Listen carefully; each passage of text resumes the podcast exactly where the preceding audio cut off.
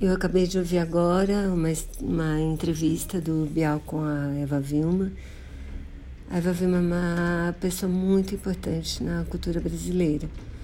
Ela foi muito importante no teatro, no início da televisão e fez vários papéis interessantes. E ela conta um pouco da história dela, que está misturado com a história desses dois, tanto do teatro quanto da TV. E para mim ela foi importante também porque foi a primeira peça adulta que eu assisti era com ela. Chamava um monte chamado Desejo.